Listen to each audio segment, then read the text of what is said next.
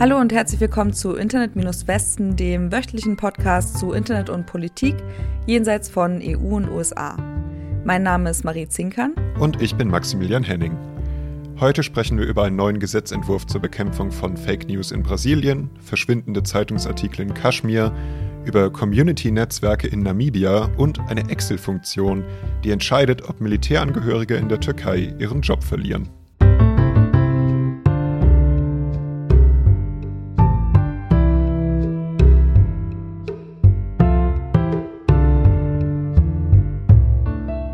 In Brasilien gibt es einen neuen Gesetzesentwurf zu Fake News. Also einerseits zur Bekämpfung von Fake News generell, aber auch äh, Regeln für die Nutzung von Social Media sind da geregelt. Das berichtet der Think Tank Observer.com und Vieja, das ist eine brasilianische Internetzeitung. Und ich nehme mal an, du wirst uns jetzt erzählen, was in diesem Gesetzentwurf so Schönes drin steht. Genau, da steht drin, dass es eine Strafe gibt von ein bis drei Jahren Gefängnis für Akteure, die Falschnachrichten verbreiten und eine Geldstrafe bei Nachrichten, die zum Beispiel den Wahlprozess gefährden. Und in dem neuen Gesetzentwurf, der ist überarbeitet worden, da wird jetzt die Anwendung des Gesetzes auf Suchmaschinen wie Google und Yahoo ausgeweitet. Und ein anderer Artikel wurde besonders viel diskutiert in der Abgeordnetenkammer. Der enthält einen Absatz mit der Möglichkeit, dass Plattformbenutzer eben jetzt vor Gericht gehen können, wenn sie Opfer von Fake News oder Inhalten werden, die illegal sind oder von Inhalten, die gegen die Nutzungsbedingungen der Anbieter verstoßen. Okay, aber nochmal bitte einen Schritt zurück, unsere übliche politische Einschätzung oder Einleitung zu den Ländern. Äh, was ist denn in Brasilien die Abgeordnetenkammer, bitte? Mhm. Die Abgeordnetenkammer ist neben dem Bundessenat Teil der Legislative des Zwei-Kammersystems in Brasilien und die beiden bilden zusammen den Nationalkongress. Okay, also es ist ein Teil des, oder es ist das Parlament. Genau. Also viel diskutiert im Parlament, okay. Äh, aber wie sieht das die, oder wie sehen das Gruppen außerhalb vom Parlament? Haben die eine Meinung dazu? Ja, da gibt es zum Beispiel das Bündnis Coalición Derechos en la Red, äh, CDR. Das besteht aus 40 zivilgesellschaftlichen, wissenschaftlichen oder akademischen Organisationen in Brasilien und die unterstützen den Gesetzesentwurf, aber haben auch ein bisschen Kritik dazu. Also in einem Statement, das CDR diese Woche veröffentlichte, haben sie gesagt, dass es ein passender Gesetzesvorschlag, um den Kampf gegen Desinformations- und Hasskampagnen zu unterstützen, ohne eben die Privatsphäre der Nutzer und den Schutz der persönlichen Daten und die Meinungsfreiheit zu beeinträchtigen. Aber es gibt eben auch Kritik. Ähm, zum Beispiel, was die Pflichten der öffentlichen Bediensteten betrifft, werden Staatsanwaltschaft, Justiz, ähm, und die Polizei nicht explizit genannt. Und außerdem sieht der Gesetzesentwurf jetzt eben die Schaffung eines Straftatsbestands vor für koordinierte Aktionen zur Verbreitung illegaler oder falscher Nachrichten. Und das heißt, diese, das ist eine Kriminalisierung und das birgt laut CDR eben Risiken. Ähm, und man müsste die Formulierung anpassen, damit sie nicht missbräuchlich angewendet werden kann jetzt. Okay, und äh, wird die Kritik irgendeinen Einfluss haben oder wird es einfach weitergehen mit dem Gesetz? Ja, also der Abgeordnete Orlando Silva hat die neue Version des Gesetzesentwurfs jetzt der Abgeordnetenkammer vorgestellt mhm. und die Abstimmung war eigentlich für diesen Mittwoch geplant, den 24. wurde jetzt aber von Abgeordneten blockiert und jetzt haben NGOs eben gefordert, dass das äh, nachgeholt wird. Also die NGO Avas zum Beispiel. Die haben gesagt, das Gesetz ist halt ein wichtiger Beitrag zum Schutz von den Rechten von NutzerInnen von sozialen Netzwerken, ähm, gerade bei der Verbreitung von Daten. Und es ist wichtig, dass die Abgeordneten den Schutz der NutzerInnen in den Mittelpunkt der Diskussion stellen. In Kaschmir verschwinden Zeitungsartikel aber nicht zufällig, sondern als Teil einer Kampagne der indischen Regierung. Bisschen Kontext vielleicht noch, die Lage in der Region im Westhimalaya ist ja ziemlich kompliziert. Indien und Pakistan beanspruchen beide alles und Indien verwaltet seit der Teilung der beiden Staaten aber den Großteil. Und es gibt seit Jahrzehnten Proteste und gewaltsamen Widerstand gegen die indische Verwaltung, weil Indien unter anderem mehrheitlich hinduistisch ist und Kaschmir aber mehrheitlich muslimisch. Und es gibt da immer wieder Auf- und Abebben in diesem Konflikt. Vor ein paar Jahren gab es ja auch einen Internet-Shutdown da, oder? Also, naja, der hat vor ein paar Jahren angefangen, das stimmt. Äh, das war im August 2019. Damals hat die indische Regierung komplett die Verbindungen von Kaschmir zur Außenwelt gekappt, also alle Fernseh-, Telefon- und Internetverbindungen. Und ein paar Tage danach hat Indien dann die äh, lang hergebrachte Autonomie beendet, die Kaschmir bis dahin hatte. Und äh, als Vorbereitung dazu wurde eben damals auch das Internet abgeschaltet und es gab eine massive Militärpräsenz, Straßensperren, Ausgangssperren und so weiter. Und äh, im Januar 2020 gab es dann erst wieder 2G, also ganz langsames mobiles Internet und dazu ein Medienzentrum mit zuerst vier Computern und einem Handy für die ganze Presse von Kaschmir mit Internetzugang. Und erst im Februar 2021 hat die indische Regierung dann das schnelle Internet wiederhergestellt. Das war die längste Internetsperre aller Zeiten in einem demokratischen Land. Genau, und äh, im August 2019 gab es damals dann eben auch den Anfang dieses Verlusts von digitalen Zeitungsarchiven, berichtet die Nachrichtenseite Coda Story. Der Artikel hat jede Menge Interviews mit JournalistInnen aus Kaschmir, die erzählen, was so mit ihren Zeitungen passiert ist seitdem. Es ist ziemlich interessant. Es fängt ganz basic an mit einer Seite, die ihr Archiv verloren hat, weil eben 2019 damals niemand Zugang zum Internet hatte, um den Internet-Host zu bezahlen. Und deshalb ist die Webseite dann verloren gegangen. Okay, über was für Medien reden wir jetzt? Äh, Medien aus Kaschmir, die über Kaschmir berichten? Ja, genau. Also es ist äh, so, dass also Indien hat schon eine sehr aktive Medienbranche, aber Kaschmir ist gefühlt noch mal eine Nummer aktiver oder war es zumindest vor 2019 vielleicht, aber jetzt eigentlich auch noch. Es gibt sehr viele Zeitungen, Zeitschriften, Magazine auf Urdu und auf Englisch. Und äh, dabei hat der indisch verwaltete Teil von Kaschmir nur sieben Millionen Einwohner. Das ist so das Niveau von Niedersachsen eigentlich. Genau, aber weiter im Text. Im August 2019 war eben der Anfang dieses Shutdowns und dann äh, geht es im Artikel weiter. Die nächste erwähnte Nachrichtenseite, der dann was passiert ist, nennt sich Rising Kashmir. Da gab es im Oktober 2019 einen Vorfall, wo ein Büromanager selbst in der Seite alle alten Artikel gelöscht hat, also sich anscheinend die Login-Daten zu der Seite hat geben lassen und einfach das alles selber gemacht hat, wo sich danach sogar das IT-Team beschwert hat, dass das so unprofessionell gewesen wäre. Da gab es dann ein Treffen mit dem Team. Es wurde gesagt, es wäre wegen einem Relaunch der Seite gewesen und die Artikel würden dann zurückkommen. Und die Seite wurde auch neu gestartet, aber die alten Artikel kamen danach nie zurück. Äh, und du merkst, das ist da immer so, das hat einer gemacht und warum wurde nie ganz gesagt. Und das ist laut Coda Story auch bei vielen anderen Zeitungen ähnlich passiert. Da gab es schon vor August 2019 Probleme. Und die Seite hat daraufhin dann äh, selbst die Tags von den Artikeln und die AutorInnen-Seiten gelöscht. Die Artikel waren danach also viel schwerer zu finden auf dieser Seite. Und andere Seiten haben im Interview dann mit Coda Story gesagt, sie würden oft gehackt und dabei würden immer Sachen verloren gehen und so weiter und so fort. Es werden viele verschiedene Gründe genannt, aber dass es da eben eine Krise gibt mit dem Erhalt von Zeitungsartikeln, das erkennen alle an. Mhm, aber du hast ja am Anfang gesagt, dass es äh, eine Kampagne der indischen Regierung ist. Das habe ich jetzt noch nicht so richtig erkannt. Naja, also es gibt ja diesen Einfluss auf die Nachrichtenredaktionen im Hintergrund anscheinend und eben auch dieses Hacken, wo zumindest gemutmaßt wird, dass es die indische Regierung ist. Also es ist ja nicht ah, okay. so, dass es irgendwie im Hintergrund abläuft, dass irgendwie die indische Regierung Einfluss ausübt in Kaschmir, sondern man siehe eben August 2019, wo halt indisches Militär an jeder Straße stand, so ungefähr, und äh, halt alle Zeitungen ihren Internetzugang verloren haben und halt nicht sauber alleine recherchieren konnten. Also das ist ja schon nicht gerade geringe Einflussnahme. Mhm.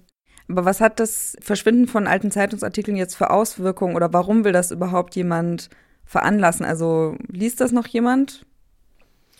Naja, also wie, wie heißt es, ähm, Journalismus ist der erste Entwurf der Geschichtsschreibung. Also in der Artikel von Coda Story nennt er ein Beispiel von der äh, sogenannten Jammu und Kashmir Koalition der Zivilgesellschaft. Äh, das ist eine Gruppe, die Menschenrechtsverstöße dokumentiert und eben hauptsächlich anhand von Medienberichten. Das geht halt nicht, wenn die nicht mehr verfügbar sind.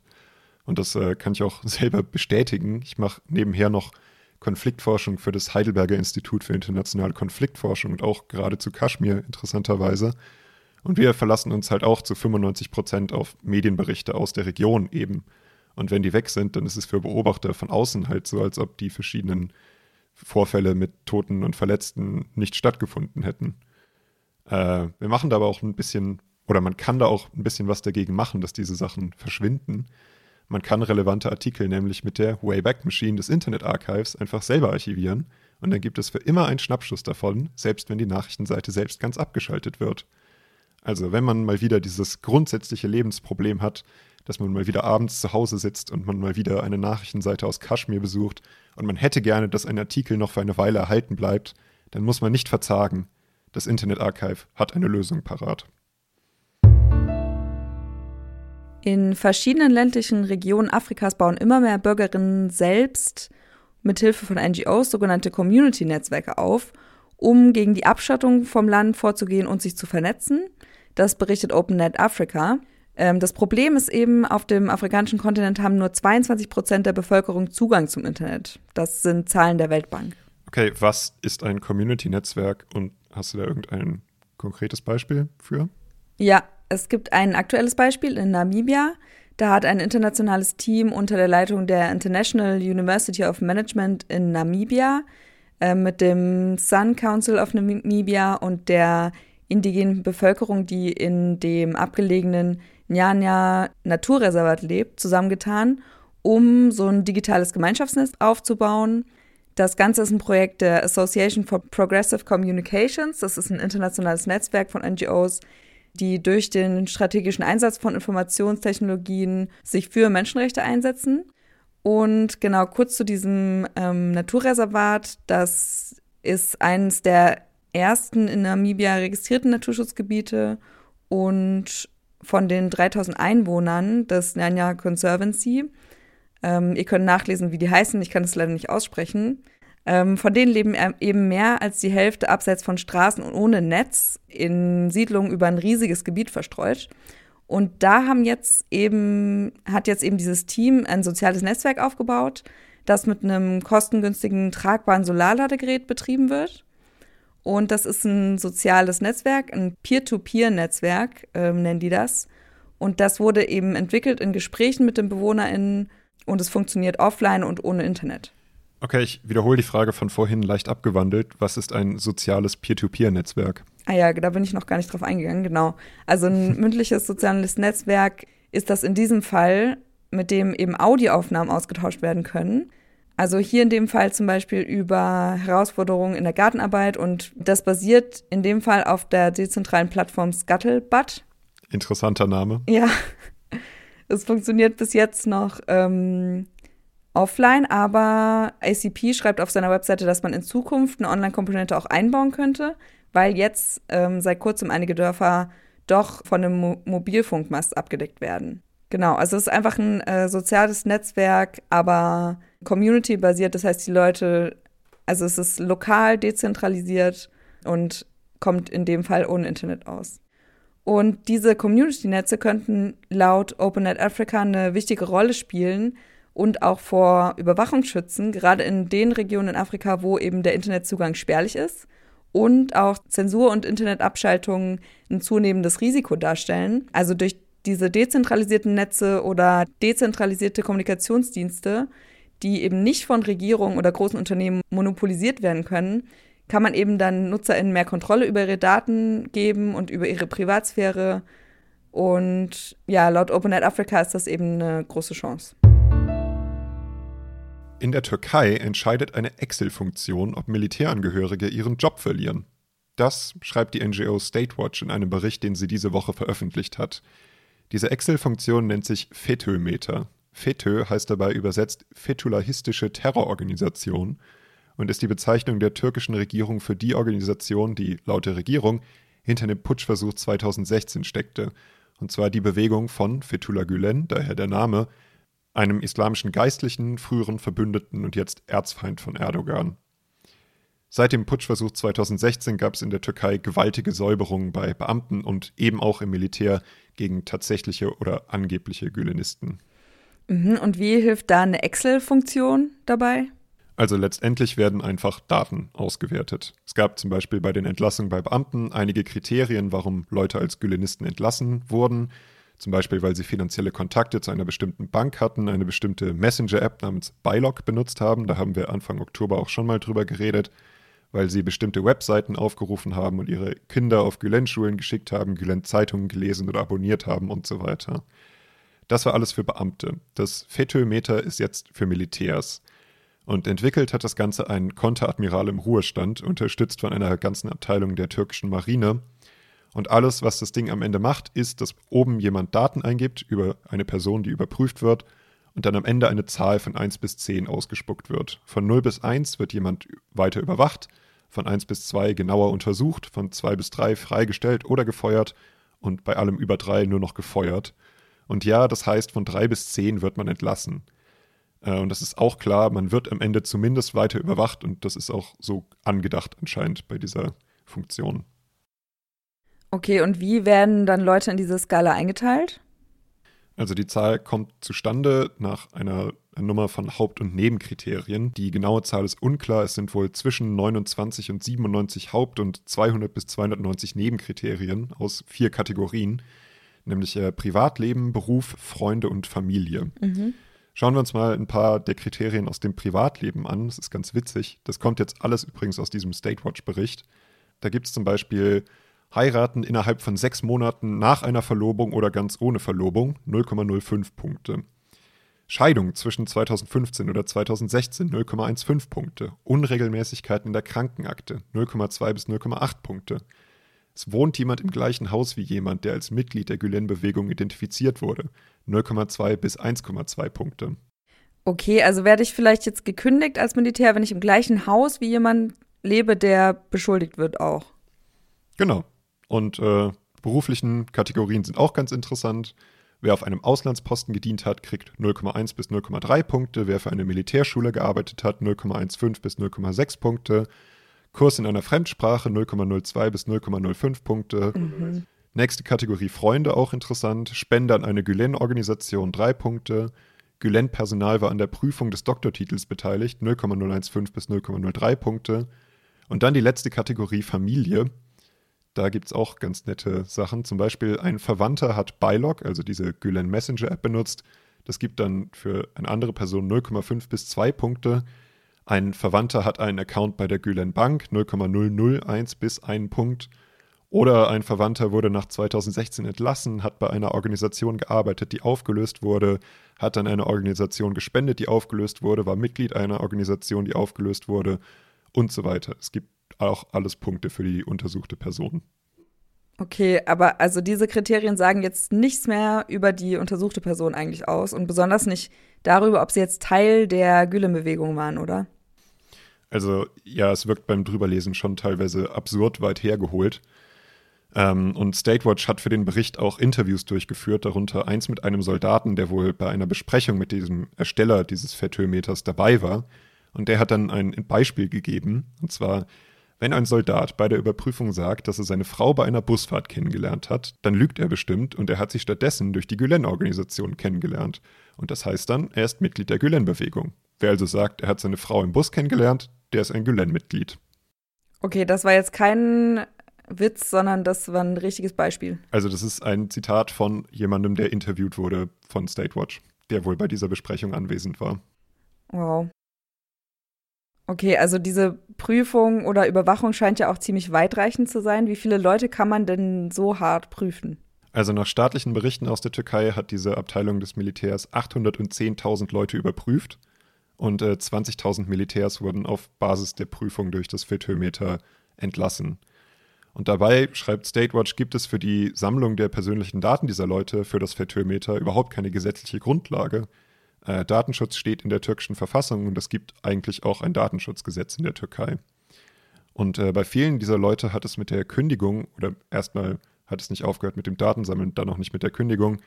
Äh, bei den Interviews in dem Bericht geht es auch um Folter, physisch und psychisch, und den schlechten Zustand des türkischen Gerichtswesens für alle, die versucht haben, sich dagegen gerichtlich zu wehren. Äh, das hätte ich vielleicht auch noch eher sagen sollen. In dem Bericht sind eben Interviews mit zehn Leuten, die alle wegen angeblicher Gülen-Verbindungen aus der Armee entlassen wurden, die alle dagegen versucht haben vorzugehen und die alle sagen, sie hätten eigentlich keinerlei Verbindung zur Gülen-Bewegung.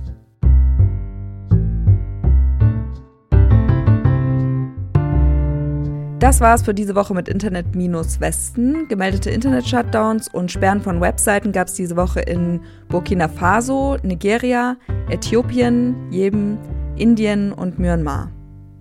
Alle Links zu den Quellen in dieser Folge findet ihr auf unserer Seite internet-westen.de und auf unserem Twitter-Account at-westen. Wenn ihr uns unterstützen wollt, wir freuen uns über gute Bewertungen, Abos und Empfehlungen an Freundinnen. Recherchiert und gesprochen haben Marie Zinkern und Maximilian Henning.